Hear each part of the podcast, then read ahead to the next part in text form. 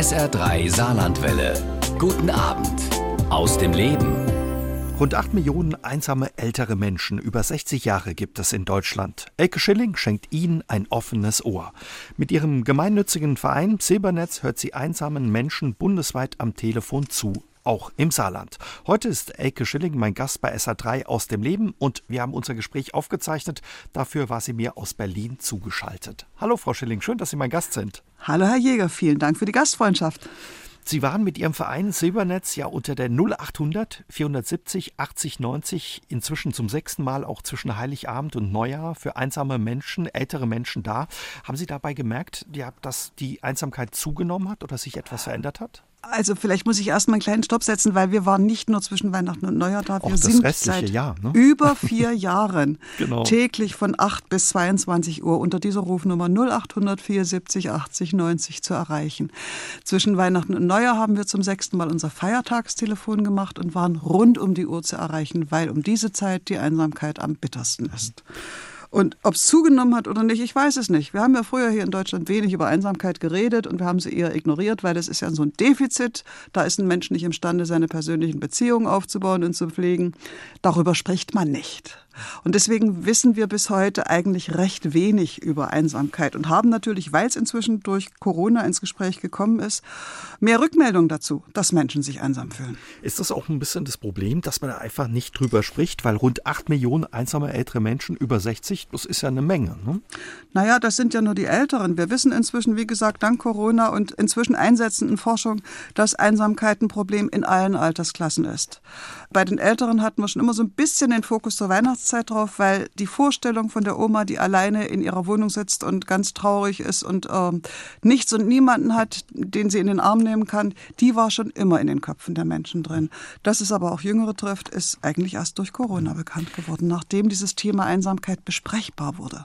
Sie ja, wenden sich oder sind mit Ihrem offenen Ohr, mit Ihrem Team das ganze Jahr, wie Sie gesagt haben, nicht nur an den Feiertagen und ja zwischen den Jahren für ältere Menschen da. Warum gerade für ältere Menschen und nicht zum Beispiel auch für Jüngere, die, wie Sie sagen, es ja auch betrifft, das Thema? Das ist richtig, aber ältere Menschen haben einfach in der Regel Lebensbedingungen, die weniger tägliche, unfreiwillige oder freiwillige Kontakte einschließen. Also mit, mit dem ähm, in Deutschland ja durch eine Zahl gesetzten Übergang in den Ruhestand wird man aus dem Arbeitsleben verbannt, verliert in der Regel auch alle Kontakte aus diesem Umfeld und ist sozusagen an die Häuslichkeit mehr oder weniger mhm. gebunden und an das, was sich dort an Kontakten ergibt. Und je nachdem, wie mobil ein Mensch dann noch ist, hatte eben die Möglichkeit oder eben sehr viel weniger als jemand im Erwerbsleben die Chance, neue Kontakte zu knüpfen, wenn alte verloren gehen. Mhm. Was heißt denn Einsamkeit für ältere Menschen? Einsamkeit heißt für alle Menschen ein Gefühl. Und zwar ist es das Gefühl, nicht die gewünschte, gewollte Menge an Kontakten und Gegenüber zu haben, mit denen man in Austausch gehen kann. Wir sind soziale Wesen. Und dieses Gefühl von Einsamkeit ist erstmal eine völlig normale psychische Reaktion, ein Alarmsignal. Du bist allein, Such dir jemanden für Kontakt und Unterstützung, weil alleine kannst du eigentlich nicht überleben. Und wenn, sie, wenn dieses Gefühl, dieses Warnsignal sich sozusagen verstetigt, verchronifiziert, dann wird es gefährlich, weil dann kann man tatsächlich krank werden. Also die Forschung mindestens äh, auch in Deutschland inzwischen belegt, dass die Krankheitsrisiken durch chronische Einsamkeit für viele Erkrankungen ausgesprochen hoch sind, wesentlich höher, als wenn jemand in guter Gesellschaft ist. Mhm. Wenn das richtig ist, geht es, ja, weiß man mittlerweile, dass Einsamkeit ja so schädlich für die Gesundheit ist, wie wenn man 15 Zigaretten am Tag raucht, teilweise schädlicher als Bluthochdruck oder Übergewicht. Sie haben völlig recht. Es ist Einsamkeit, chronische Einsamkeit ist Dauerstress. Mhm. Und kein Mensch kann lange unter Dauerstress gesund bleiben. Sie haben schon ein bisschen gesagt, was die Gründe sind für die Einsamkeit, dass man vielleicht auch einfach Kontakte verliert, weil Menschen nicht mehr da sind, weil sie sterben, weil man in Rente gegangen ist, soziale Kontakte auch wegbrechen. Was gibt es noch für Gründe für Einsamkeit, wenn wir jetzt auf die älteren Menschen blicken? Also Sie, Sie haben im Wesentlichen schon die, die, die wesentlichsten Gründe genannt, aber es gibt natürlich auch so, so Erfahrungsvoraussetzungen. Also ich meine, wer als junger Mensch schon einsam war und das als älterer nicht mehr hat beseitigen können, also die Kontaktfähigkeit nicht, nicht hat erweitern können, der wird als älterer Mensch erst recht richtig einsam sein. So, das sind so Prädispositionen, die man haben kann, aber es sind eben auch Lebensumstände durch Kontaktverluste, die schlecht wieder aufzubauen sind. Also das für mich drastischste Beispiel, so bevor ich anfing, mit, mich mit diesem Thema wirklich auseinanderzusetzen, war vor 15 Jahren am Telefon der Telefonseelsorger nachts ein alter Herr, der mir sagte, wissen Sie, ich bin 85, die Reihen rund um mich sind leer geworden, da ist keiner mehr. Können Sie mir sagen, warum ich noch leben soll? Was sagt man so einem Menschen dann? Naja, also ich weiß nur noch, dass wir ein sehr schönes Gespräch miteinander hatten, dass wir am Ende sogar zusammen gelächelt und gelacht haben. Weil, also erstens war ich da, er konnte mit mir reden. Und zweitens haben wir dann, denke ich, auch gemeinsam geguckt, was dann noch sein könnte, wenn er den Mut fasst, wieder in Kontakt zu gehen. Was passiert, Frau Schilling, wenn ich Ihre Nummer, die 0800 470 80 90, anrufe? Dann meldet sich eine männliche oder weibliche Stimme und sagt, schönen guten Tag, hier ist das Silbertelefon, Sie sprechen mit. Und dann kommt ein Pseudonym, ein Name, weil wir sind strikt anonym. In unserer Wahrnehmung und Erfahrung von über vier Jahren Arbeit wissen wir, dass wir mit dieser Anonymität einen verlässlichen Raum öffnen, in dem man sehr vertraut miteinander sprechen kann, in dem alle Themen möglich sind, die einem Menschen, der anruft, an Herzen liegen. Und was für Themen sind es, mit denen die Menschen bei Ihnen anrufen? Schauen Sie, es gibt kein Lebensalter, in dem Menschen so vielfältig unterwegs sind wie ab 60. Da liegen mindestens 60 Jahre Lebenserfahrung in den unterschiedlichsten Lebensumständen hinter einem. Und damit sind alle Themen offen, die man halt zwischen 60 und meine älteste Anruferin vorgestern Abend war 109 haben Ui. kann. das ist Alltag, das ist der Kauf der neuen Waschmaschine, das ist Geldnot, das ist Krankheit, das ist einfach das Bedürfnis, heute endlich mal jemanden zum Reden zu haben. Also das volle Spektrum, das man sich überhaupt nur vorstellen kann. Meine Kolleginnen am Telefon sagen mir, das ist einer der Pluspunkte, die wir mit dieser Arbeit haben. Also unsere Anruferinnen vermitteln uns ein Bild von der Vielfalt alter Menschen, wie man es sonst im Alltag nie gewinnen kann.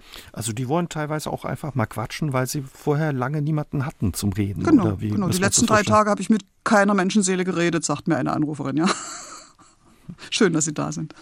Ja, das ist ja auch ja. schön, dass Sie dann eben ein ja. offenes Ohr haben und einfach mal zuhören. Sind es genau. mehr Männer oder mehr Frauen? Gibt es da einen Unterschied? Es sind oder? weit, naja, also es ist ja ab 60 tatsächlich die Bevölkerungsgruppe, wo die Frauen wirklich dann in der Mehrheit sind. Je älter, desto weiblicher.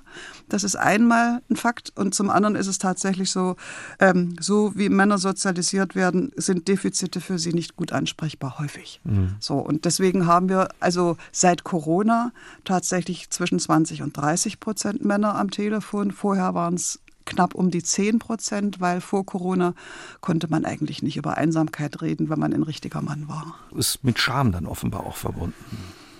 Naja, das ist Scham, das ist diese männliche Verpflichtung, immer stark und äh, autonom zu sein und alles selber zu können. Und Frauen dürfen schwach sein, Männer eigentlich eher nicht. Auch wenn wir inzwischen dabei sind, neue Männerbilder zu entwickeln, ob die nachhaltig ankommen, das sehen wir am Telefon.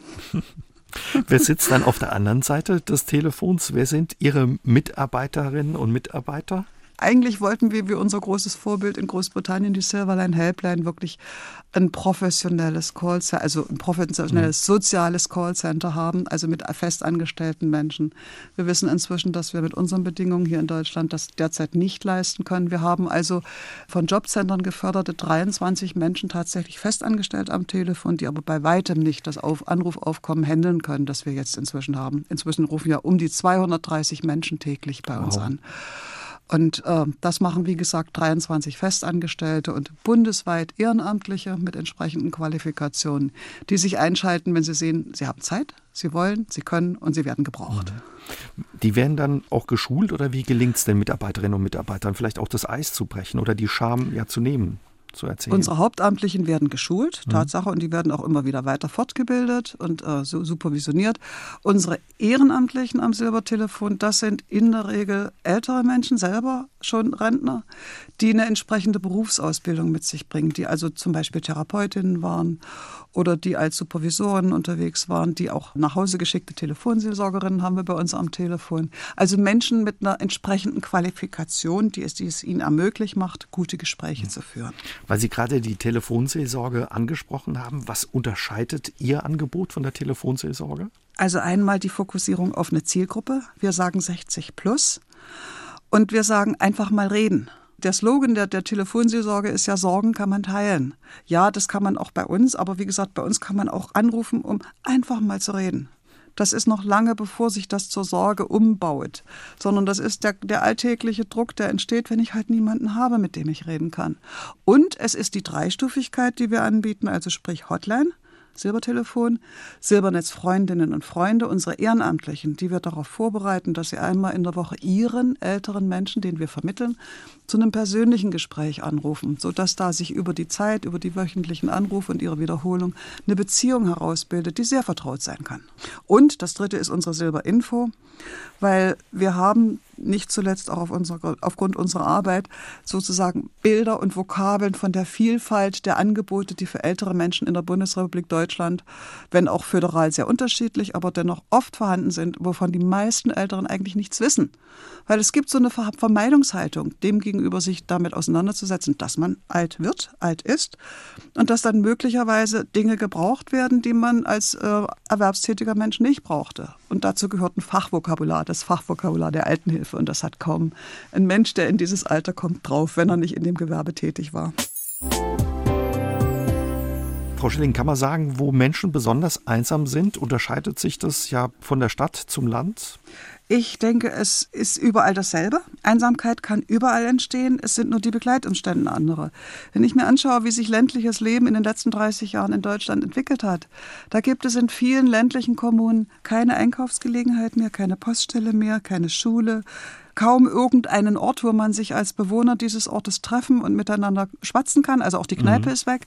Das heißt, man muss tatsächlich den Kontakt zum Nachbarn 20, 30, 40, 50 Meter weiter weg suchen, bewusst suchen, damit man im Kontakt ist. Es gibt Kommunen, wo das funktioniert. Da sind Gemeindevorstände und ähm, ich denke auch Verwaltungen, die sagen, hallo, uns sind unsere alten Menschen genauso wichtig wie die Jungen. Wir versuchen zu organisieren, dass sie miteinander in Kontakt kommen können, dass sie nicht alleine zu Hause sitzen. Auch wenn der Nachbar möglicherweise der schlimmste Feind ist, ist trotzdem noch jemand da, der den Kontakt aufnehmen das, kann. Aber das ist leider nicht in allen Kommunen so. Das, dass man eben mal guckt, ob der Nachbar den Rollladen nochmal hochgezogen hat oder länger schon zu hat.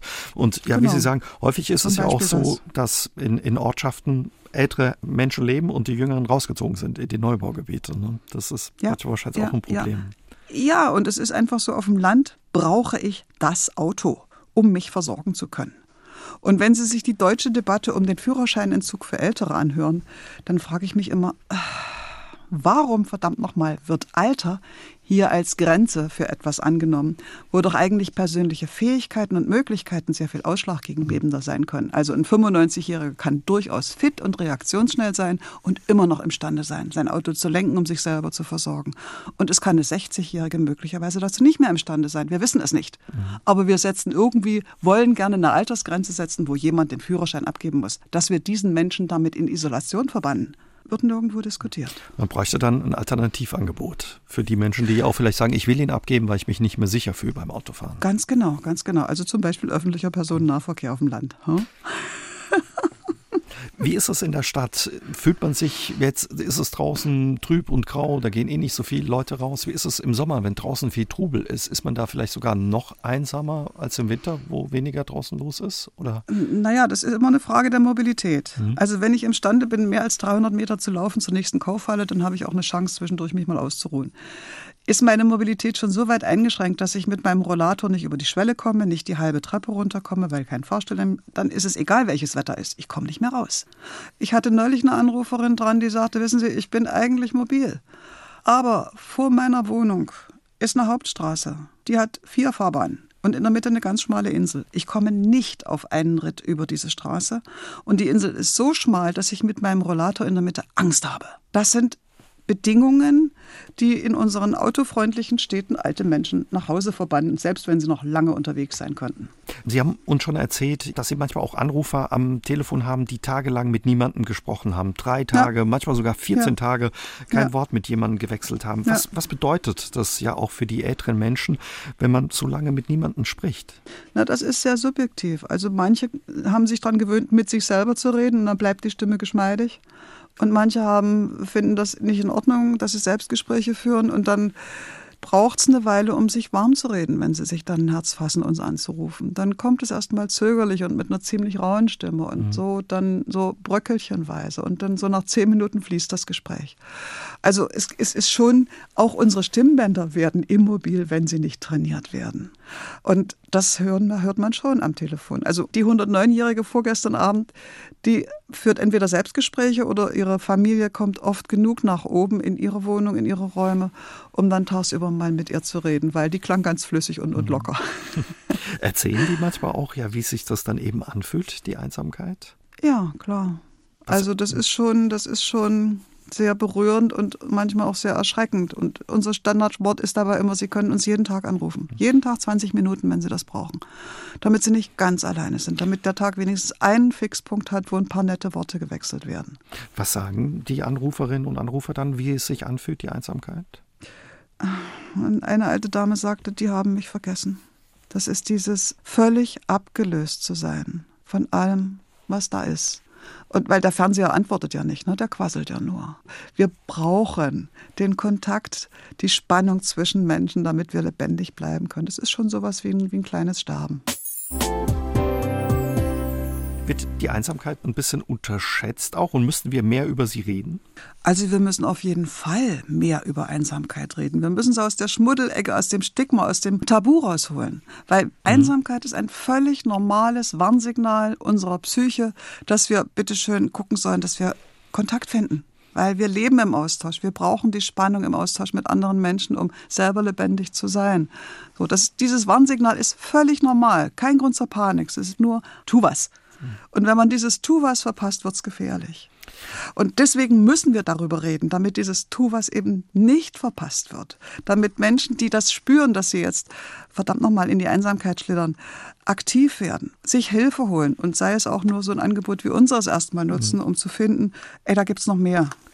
In Großbritannien wurde vor fünf Jahren ein Ministerium zur Bekämpfung der Einsamkeit geschaffen. Außerdem gibt es dort zum Beispiel auch ein Gesetz, wonach jeder Hausarzt eine Fortbildung zu dem Thema Einsamkeit machen muss. Bräuchten wir sowas, ja, so ein Gesetz und ein Ministerium auch bei uns? Auch wie wir das lösen, das ist, denke ich, uns überlassen. Aber wir brauchen tatsächlich mehr öffentliche Aufmerksamkeit fürs Thema Einsamkeit. Wir brauchen mehr Ansätze, die die Verantwortung fürs Einsamsein nicht auf die Betroffenen abwälzt, sondern die akzeptiert, dass wir auch gesellschaftliche Gründe für Vereinsamung haben und dass dort Gesellschaft was tun muss. Also wir haben zum Beispiel jetzt seit zwei Jahren laufen die UN-Dekade des gesunden Alters. Haben Sie schon mal was davon gehört? Nee, wenn ich ehrlich bin, nicht. Ey, ehrlich, wir sind UN-Mitglied. Und wir müssten uns eigentlich bitteschön dieser Initiative bedienen, um Dinge voranzutreiben, die in diesem Land wirklich an mancher Stelle arg unterbelichtet sind. Zum Beispiel eben den Kampf gegen Einsamkeit. Was steckt dahinter?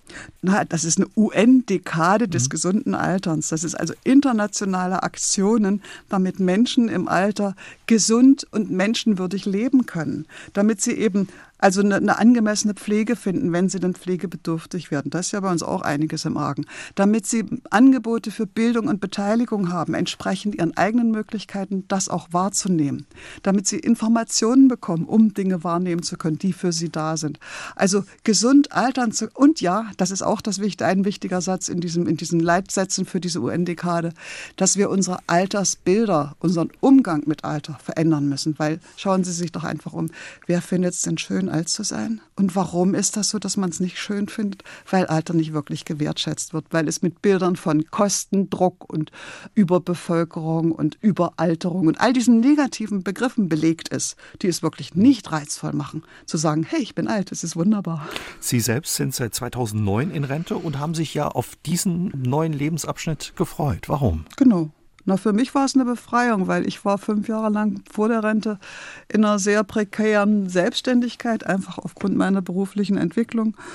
Und wo ich so manchen Job annehmen musste, der mir nicht wirklich gefallen hat. So. Und wo ich dann festgestellt habe, ja, die Rente wird nicht üppig, aber die ist hinreichend, damit ich von diesem Zeitpunkt an das tun kann, wozu ich Lust habe, was mir Freude macht und was Sinn ergibt für mich. Also diese Restlebenszeit, von der ich ja nicht weiß, wie lange sie ist, ab 65, da ist so viel drin, wenn ich eine Basis dafür habe. Und dankenswerterweise, meine Rente gibt mir eine kleine Basis, auf der ich stehen kann und wie gesagt, das tun kann, was ich tun möchte, was mir Freude und Sinn ergibt. Silbernetz zum Beispiel. Sie waren Mitte der 90er Staatssekretärin für Frauenpolitik in Sachsen-Anhalt. Ist das Thema Einsamkeit aus Ihrer Erfahrung ja auch ein, ein Thema in der Politik? Naja, da hatte ich sozusagen meinen allerersten, wenn auch kurzen, aber dennoch intensiven Kontakt mit dem Thema Einsamkeit. Weil wenn man in einem Spitzenjob ist, dann, ähm, naja, wie gesagt, wer, wer im Glashaus sitzt, ne? das ist, das kann schon verdammt einsam sein, weil man, man muss Entscheidungen treffen und Dinge tun, die nicht unbedingt äh, von vorne bis hinten erklärt werden können, die nicht unbedingt die Akzeptanz aller finden. Wer Politik macht und geliebt werden möchte, ist am falschen Platz. Mhm. Und aber wir wollen eigentlich alle geliebt werden. Und das macht dann verdammt einsam, wenn man es nicht kriegt. Was wäre Ihre Forderung an die Politik? Also das Bundesministerium hat ja im vorigen Jahr dieses wunderbare Kompetenznetzwerk äh, Einsamkeit auf den Weg gebracht, wo also endlich Forschung zur Einsamkeit gefördert und befördert wird, wo Vernetzung von Initiativen, die sich dem Thema Einsamkeit widmen, gefordert und gefördert wird.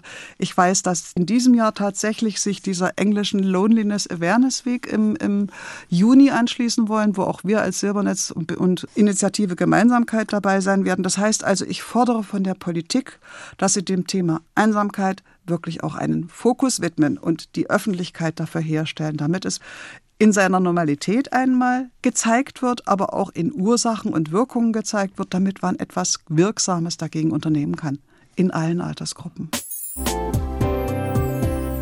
Eigentlich sind Sie Diplom-Mathematikerin. Wie sind Sie ja mit dem Thema Einsamkeit in Berührung gekommen? Hatten Sie schon immer so eine soziale Ader?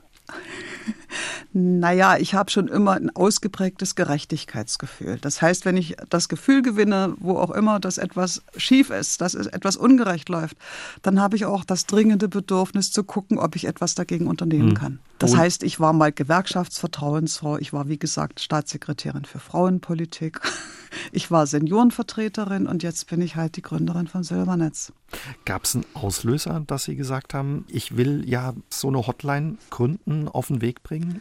Naja, es gab den Auslöser, dass ich feststellte, dass Einsamkeit älterer ein sehr unterbelichtetes Thema ist und dass ich es grundsätzlich richtig ungerecht gegenüber älteren Menschen finde, sie in diesem Zustand sitzen zu lassen.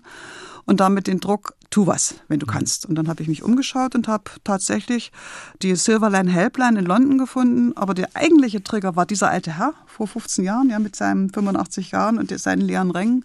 Und als nächstes dann mein alter Nachbar, der 2013 nach mehreren Versuchen von mir, ihn zu unterstützen, Monate später dann in seiner Wohnung tot aufgefunden wurde, auf meinem Betreiben Wo ich dann dachte, es darf einfach nicht passieren, dass Menschen so alleine zugrunde gehen und dann nicht einmal im Tode letzten Endes würdig gesehen werden.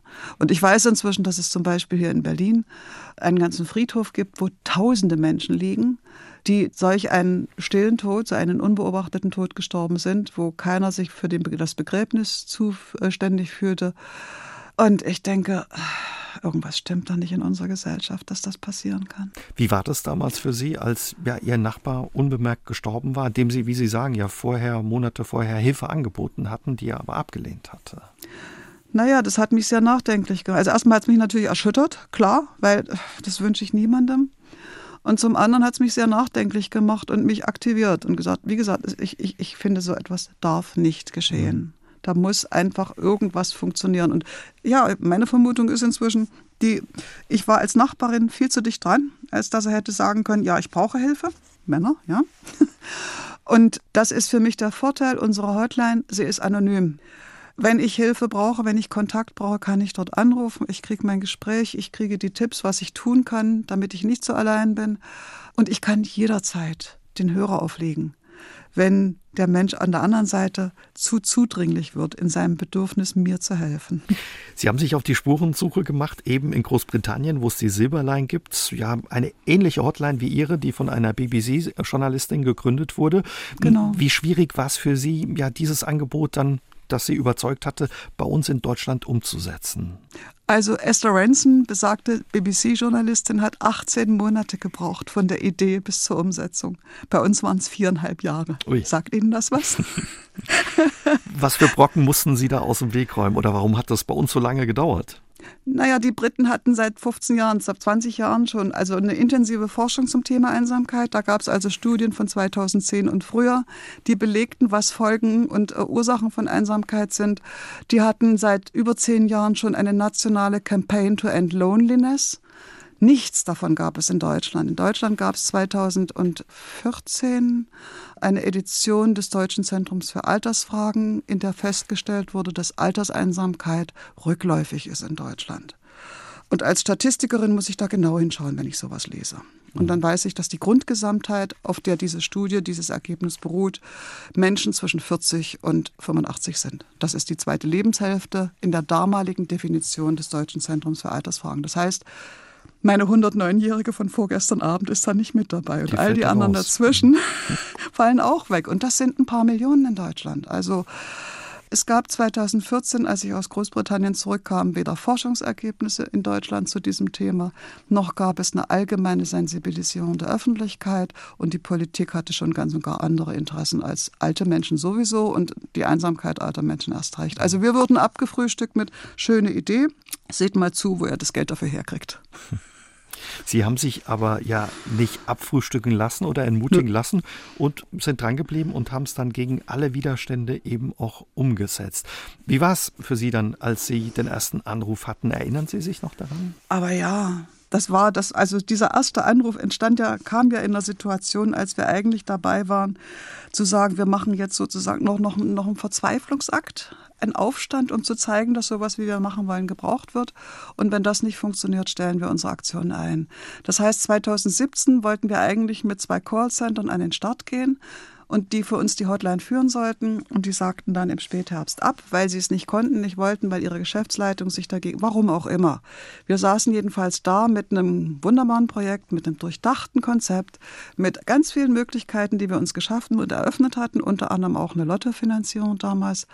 Aber der Basisbaustein unserer Hotline ist weggebrochen. Und dann haben wir in einem Verzweiflungsakt ohnegleichen innerhalb von drei Wochen eine Kampagne auf die Beine gestellt mit einem unglaublich berührenden Video von einer vereinsamten alten Dame, mit einer Petition an die Bundesregierung, endlich Zahlen bereitzustellen über Ursachen und Folgen von Einsamkeit und das dritte war dann unser allererstes Feiertagstelefon. Das heißt, vom 24. Dezember 2017 bis zum 01.01.2018 saßen wir mit 16 Ehrenamtlichen abwechselnd an zwei Apparaten und haben Gespräche entgegengenommen von Berlinern und Berlinerinnen, die in dieser kurzen Zeit von uns gehört hatten. Das waren dann immerhin 360 Leute.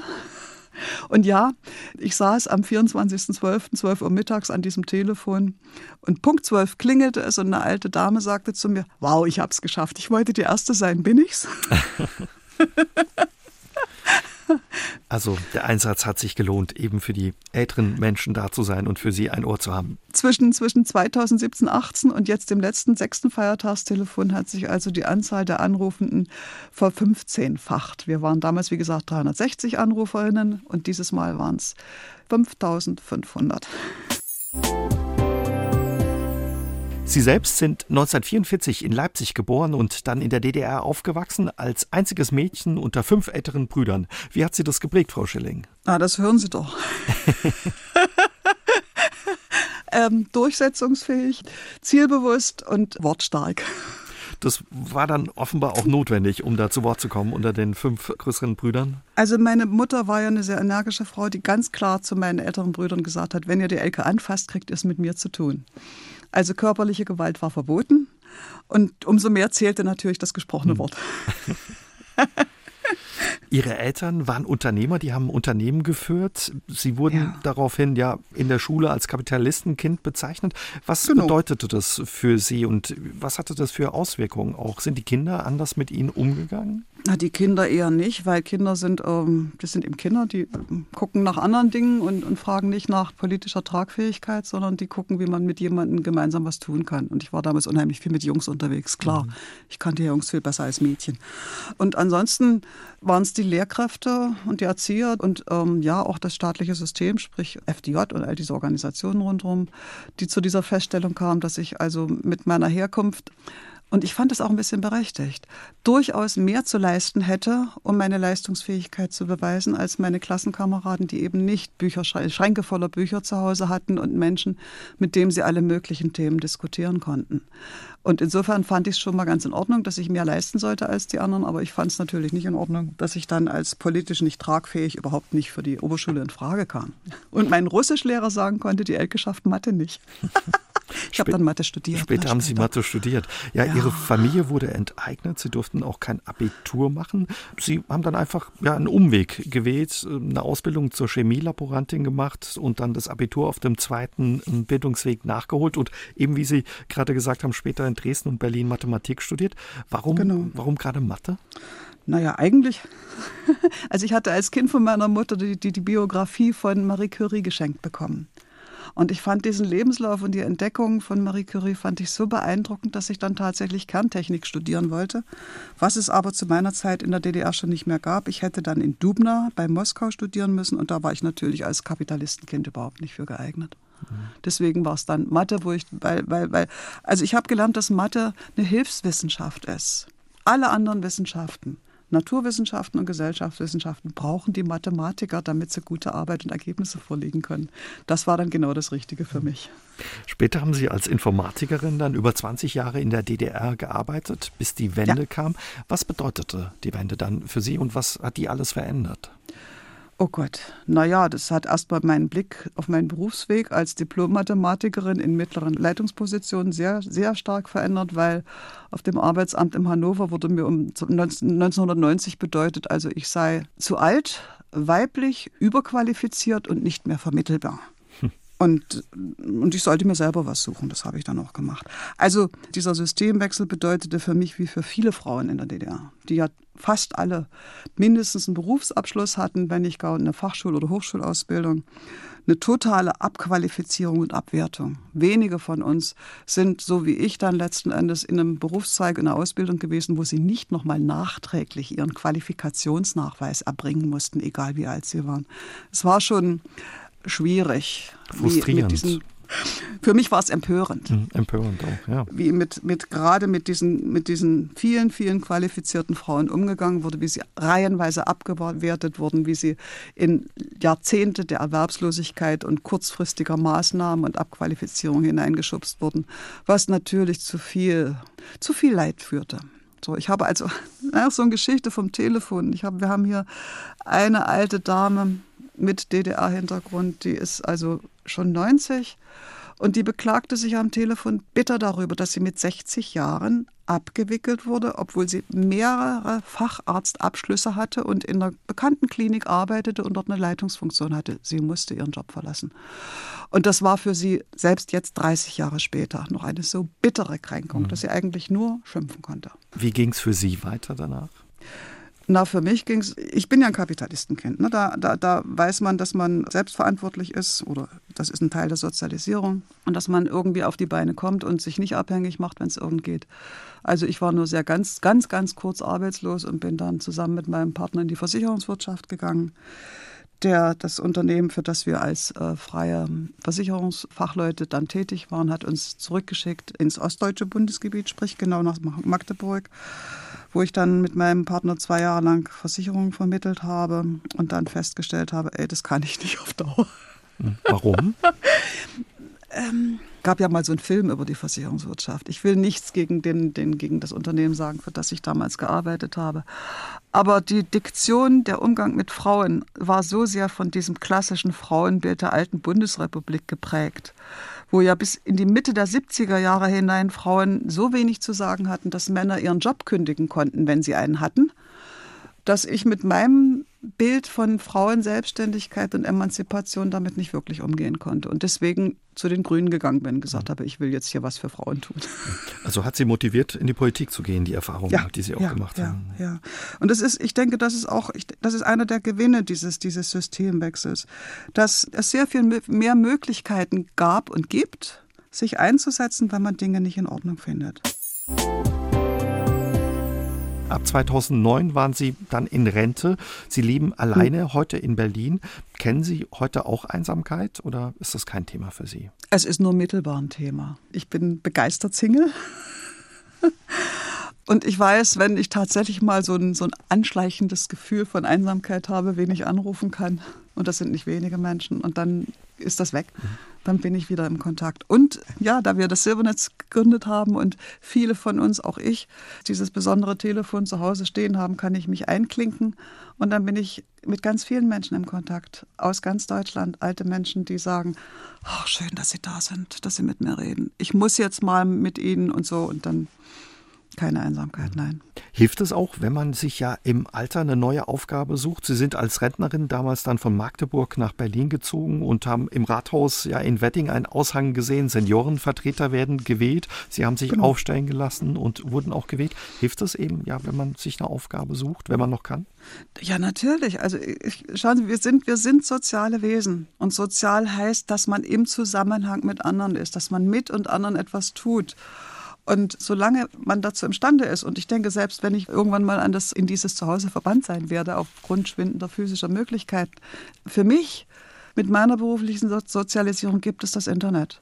Und ich gebe auch heute schon manchen, mancher Anruferin den Tipp, ey, Sie interessieren sich, sich doch, Sie haben doch den Internetzugang. Schauen Sie, es gibt diese Initiativen, wo man sozusagen Forschung von der Basis betreiben kann, wo man mit Recherchen Forschungsprojekte unterstützen kann da ist man nicht alleine, da ist man eingebunden, da ist man aktiv, da ist man sozial vernetzt und hat auch noch Erfolgserlebnisse, weil das, was man dort in diese Recherchen mit beiträgt, führt ja am Ende zu Ergebnissen, zu Veröffentlichungen, wo man sagen kann, ey, da trage ich einen Teil daran. Ich bin Teil eines Ganzen. Also man hat wieder einen Sinn vielleicht dann ja. auch mit einer Aufgabe. Ja. Und wenn man, wenn Sie, also wenn Sie, es gibt da doch die eine oder andere Befragung von älteren Menschen.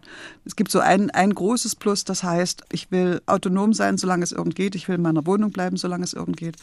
Und ich möchte irgendwo sinnvoll dabei sein, also Sinn in meinem Leben haben. Und das ist einer der Sinngebungen, die ich, die ich finden kann. Die vorhandenen Netze zu nutzen, und dabei zu sein. Und wenn es am Telefon ist. Ich habe jetzt in der Vorbereitung auch gelernt, dass es mehr Menschen, ältere Menschen gibt, die noch selbstständig in ihrer eigenen Wohnung leben, als man manchmal vielleicht auch denkt. Ja. Ah ja, wir haben ja ein sehr eingeschränktes Altersbild. Das ist dieser Pflegenotstand, ne? der alten Überschuss. Und wir wissen schon mal nicht in der Regel, dass, dass sehr viel mehr Menschen zu Hause gepflegt werden. Von Angehörigen, von Partnern und unterstützt durch ambulante Pflegekraft. Aber das ist die große Mehrzahl dass Menschen ins Heim gehen, das ist dann immer die allerletzte Lösung, wenn gar nichts anderes mehr geht. Und das sind ist also nur 20 Prozent, glaube ich, selbst bei den Hochaltrigen. Und es gibt, wie mir meine 109-jährige alte Dame auch wiederum bewiesen hat, es gibt ganz viele sehr alte, die immer noch zu Hause leben und dort in allem Frieden letzten Endes diese letzten Jahre, wie, wie lange sie auch dauern mögen, verbringen können aber Bedürfnisse haben, auf die unsere Gesellschaft eingehen sollte. Eben zum Beispiel im Rahmen der Teilnahme an der UN-Dekade des gesunden Alterns.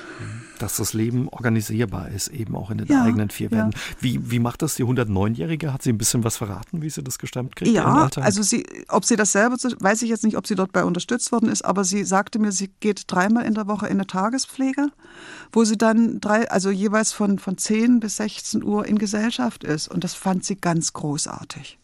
Das machte ihr die anderen vier Tage der Woche sehr viel leichter. Und sie kocht auch noch für sich selber. Also, boah, ich war voller Bewunderung.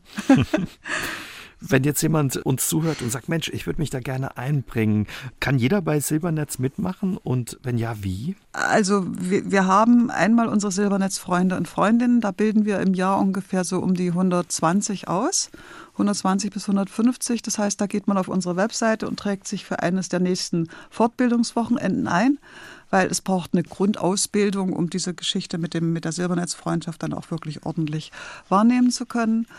Das ist die eine Möglichkeit, also Bewerbung über die Webseite. Und die andere Möglichkeit ist, wenn jemand über 60 ist, mit seiner Rente gut abge einigermaßen abgesichert ist und was Sinnvolles tun möchte und in irgendeinem dieser kommunikativen Berufe von Altenpflege, von Krankenhaus, von Therapie und Beratung beruflich sozialisiert ist und, und damit die Fähigkeit mitbringt, ein gutes Gespräch mit einem alten Menschen am mhm. Telefon führen zu können, eine E-Mail an uns und wir gucken nach, ob wir ihn oder sie mit einem unserer Telefon versehen können, dass sie nach frei gewählter Zeit uns unter am Telefon unterstützen. Wie finanzieren Sie sich eigentlich? Oh, wie alle sozialen Projekte mit einem Bündel von Mischfinanzierung.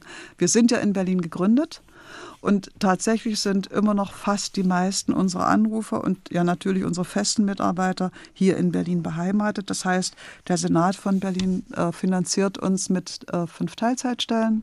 Von den insgesamt 32 Stellen, die wir jetzt haben, sind, ähm, na, ich würde sagen, so an die 25 durch Jobcenter finanziert, weil wir ein soziales Unternehmen sind wo Schwerbehinderte und Menschen aus Langzeitarbeitslosigkeit eine berufliche Position finden am Telefon mit einer guten Ausbildung und einer sinnvollen Aufgabe. Und natürlich gibt es Stiftungen, die uns finanzieren, wo wir immer wieder kleinere Teilprojekte beantragen können. Und das Letzte und Größte eigentlich für uns sind die vielen Spenden, die wir brauchen, damit wir unsere Anrufe finanzieren können. Weil eine 0800-Nummer muss man bezahlen. Die kriegt man von einem Provider weitergeschaltet. Und das ist äh, inzwischen eine hohe fünfstellige Summe, die wir da jährlich einsammeln müssen, damit wir diese Telefonate auch bezahlen können. Beobachten Sie auch Effekte bei Ihren Anrufern, wenn Sie ja bei Ihnen regelmäßig anrufen? Konnten Sie den einen oder anderen vielleicht auch nochmal bewegen, aus der Einsamkeit rauszukommen? Oder was beobachten Sie da? Naja, das ist schon ganz spannend. Am, am nächsten ist das natürlich zu beobachten bei den Silbernetz-Freundschaften, weil da kriegen wir ja Rückmeldungen über einen Fortschritt, über eine Veränderung, über einen Zeitraum. Und es ist nicht, also es ist schon ein paar Mal passiert in diesen vier Jahren, seitdem wir Silbernetz-Freundschaften vermitteln, dass dann der ältere Mensch in dieser Beziehung irgendwann gesagt hat, also wisst du was, du hast mich jetzt so fit gemacht. Ich habe hier in meiner Nachbarschaft so viele neue Beziehungen knüpfen können und mir geht es jetzt auch wieder so gut. Vielen Dank für die gute Begleitung. Ich mache mich jetzt wieder alleine auf den Weg. Schön. Das ist die eine Rückmeldung, die wir relativ oft bekommen. Die andere ist auch, dass solche älteren Menschen sagen, also ich kann mich jetzt im Internet zurechtfinden, ich bin imstande, an einem Online-Seminar teilzunehmen, ich bewerbe mich jetzt als Silbernetzfreundin. Das ist auch ein paar Mal schon vorgekommen, dass sozusagen dieser Rollenwechsel von der einen auf die andere Seite stattgefunden hat. Und von denen, die wir an der Hotline haben, ja, wir haben welche, die rufen uns regelmäßig an und die kriegen dann auch manchmal denselben von den 70 Telefonistinnen, die jetzt dran sind, dran sein können. Und dann kriegen wir auch so Fortschrittsberichte. So dieses, also ich habe von, kriegte ich neulich von einer die Rückmeldung, also mir ging es physisch so schlecht. Und ich habe dort wirklich von ihrem Kollegen, und sie nannte das, das Pseudonym des Kollegen dazu, wirklich 20 Minuten lang so viel Unterstützung, so viel und Ermutigung bekommen, dass ich denke, wow, ihr habt so klasse Leute dran und es, es ging mir wirklich besser hinterher. Also auch das kann passieren. Was raten Sie denn auch einsamen älteren Menschen? Was, was können die von sich aus tun? meistens mehr, als sie sich im ersten Moment zutrauen würde. Das, das ist so diese Betriebsblindheit für sich selbst. Also ich hatte vor ein paar Wochen eine alte Dame am Telefon, die voller Panik war, die noch in diesem Gespräch erstmal fürchterlich weinte und erzählte, dass am Tag zuvor das SEK bei ihr in der Wohnung nebenan eingebrochen ist. Warum auch immer, hat sie nicht erfahren, kriegt man ja nicht zu hören, wenn man da so nebenbei ist. Aber sie hatte dieses maßlose Bild von überwältigender Gewalt vor ihrer Tür, was sie in fürchterliche Angst versetzte. Mhm. So, noch einen Tag später war sie total panisch und ich habe sie dann in dem Gespräch gefragt, gibt es denn in ihrem Haus niemanden, den sie mal fragen könnten und wo sie sich dort mitteilen könnten und der vielleicht auch mal ihnen für eine Stunde Gesellschaft leistet? Und dann holte sie tief Luft und im ersten Moment klang es schon so, als wollte sie sagen, nee, da ist gar niemand und dann sagte sie, ja doch da war doch vor ein paar Wochen zwei Etagen tiefer so eine junge Frau frisch zugezogen, die zu mir gesagt hat, wenn ich mal was brauche, soll ich mich melden. Und sie hat mir dann am Ende des Gesprächs versprochen, dass sie das tun wird. Ja, schön, da haben Sie ermutigt. Ist Angst häufig ja, dann auch sowas, was die älteren Leute zurückschreckt, vielleicht Kontakt auch zu suchen? Oder? Ja, naja, wie gesagt, unsere Altersbilder sind eine Katastrophe. Mhm. So, und das entmutigt natürlich auch alte Menschen die Courage zu fassen, Hilfe zu suchen und für sich auch zu, zu verifizieren, hey, ich bin so, wie ich bin und ich gebe gerne, ich unterstütze gerne, wenn ich das kann und ich habe das gute Recht, meinen Nebenan zu fragen, kannst du mir bitte helfen? Und wenn ich diesen Mut aufbringe, wird in der Regel keine Ablehnung erfolgen, weil wir helfen eigentlich alle gerne. Was kann jeder Einzelne von uns zum Beispiel tun, wenn man einen älteren Menschen ja vielleicht irgendwo in der Nachbarschaft hat oder bemerkt und sieht, hm, der hat nicht mehr so viele Kontakte? Wie kann man mit ihm in Kontakt treten? Was wäre Ihr Tipp da? Naja, also mein, mein, mein Klopfen bei meinem Nachbarn war ja nicht von Erfolg gesegnet. Ne? Hm. Aber vielleicht, wenn ich damals schon einen Flyer vom Silbernetz gehabt hätte, dann hätte er vielleicht den Mut gehabt anzurufen. Also das ist so der äußerste Fall. Jemanden die Mitteilung in den Kasten zu werfen, es gibt noch Möglichkeiten. Ruf doch einfach dort an. Das ist so das Äußerste. Und das andere ist wirklich auf der Treppe ansprechen und sagen, kann ich irgendwas für Sie tun? Ich tue es gerne. Was haben Sie in den vergangenen Jahren durch Ihre Arbeit mit Silbernetz ja und mit der Auseinandersetzung und der Beschäftigung mit Einsamkeit über das Alter und das Thema Einsamkeit gelernt? Also ich habe vor allem über das Thema Alter ganz viel gelernt. Weil auch meine Altersbilder, wenn ich auf mich selber gucke, sind durchaus hinterfragenswürdig. Mhm. Also diese Illusion, dass wir autonom sein könnten bis ins hohe Alter, ist eine gesellschaftliche Fiktion. Wir sind soziale Wesen, wir leben in Beziehung, wir brauchen einander. Und es ist völlig in Ordnung, wenn ich zum Beispiel meine Tochter frage, ob sie mich zum Augenarzt begleitet. Sie kann ja immer noch sagen, nein, finde eine andere Möglichkeit. Aber es ist eine verschenkte Chance, wenn ich das nicht tue. Also das ist für mich was ganz Wichtiges, zu begreifen, dass diese schrecklichen Altersbilder, die uns von Kind an antrainiert sind, für jeden und jede von uns hinterfragenswürdig sind weil sie verbauen uns ganz viele Chancen, in guter Gesellschaft, in gutem Kontakt zu sein. Und zwar in allen Altersklassen letzten Endes. Mhm. Und ich finde, das ist noch dieses Ding, was ich auch gelernt habe. Es, es wird ja immer wieder medial so gerne hochgeredet, dieser Generationenkonflikt. Was ich beim Silbernetz gelernt habe, den gibt es nicht. Es gibt eine unglaubliche Hilfsbereitschaft und Offenheit auf beiden Seiten, aufeinander zuzugehen, einander zu helfen, füreinander da zu sein. Was fehlt, sind die Brücken und die öffentliche Akzeptanz und Unterstützung dieser Bewegung, dieses, dieses Bedürfnisses. Weil wenn ich öffentlich verkünde, dass die Jungen in den Alten eine un unzulässige Belastung unseres Gesundheitsbudgets sehen, dann möchte ich mal den Jungen sehen, der sagt, ihr könnt mit allem mal, ich sehe das völlig anders. Ja, und an diesen Brücken bauen Sie eben auch mit Ihrer Hotline, dem Silbernetz, mit. Was sind Ihre ja, Pläne und Wünsche für die Zukunft, Frau Schalling, Ihre ganz persönlichen? Auch das noch äh, so lange tun zu können, wie es nötig ist, es ausbauen zu können in dem Maße und nachhaltig zu haben, solange es gebraucht wird. Weil äh, das Potenzial von 8 Millionen Anrufern haben wir mit unseren jetzt 400.000 Anrufen in den letzten vier Jahren noch lange nicht erreicht. Und das möchte ich sehr gerne, dass die Möglichkeit für alle, die es brauchen, da ist, es zu nutzen. Da wünschen wir Ihnen dafür viel Erfolg. Jetzt haben Sie uns heute Abend schon die ein oder andere schöne Geschichte erzählt. Haben Sie zum Schluss vielleicht noch eine Geschichte oder eine Begegnung am Telefon, die Ihnen über die Jahre besonders in Erinnerung geblieben ist? Ah, das ist diese Geschichte mit der 105-Jährigen, von der mir meine Kollegin erzählt hat, die wirklich aus dem Büro nebenan rauskam und sagte, Elke, ich habe jetzt ein Gespräch gehabt mit einer alten Dame von 105 Jahren.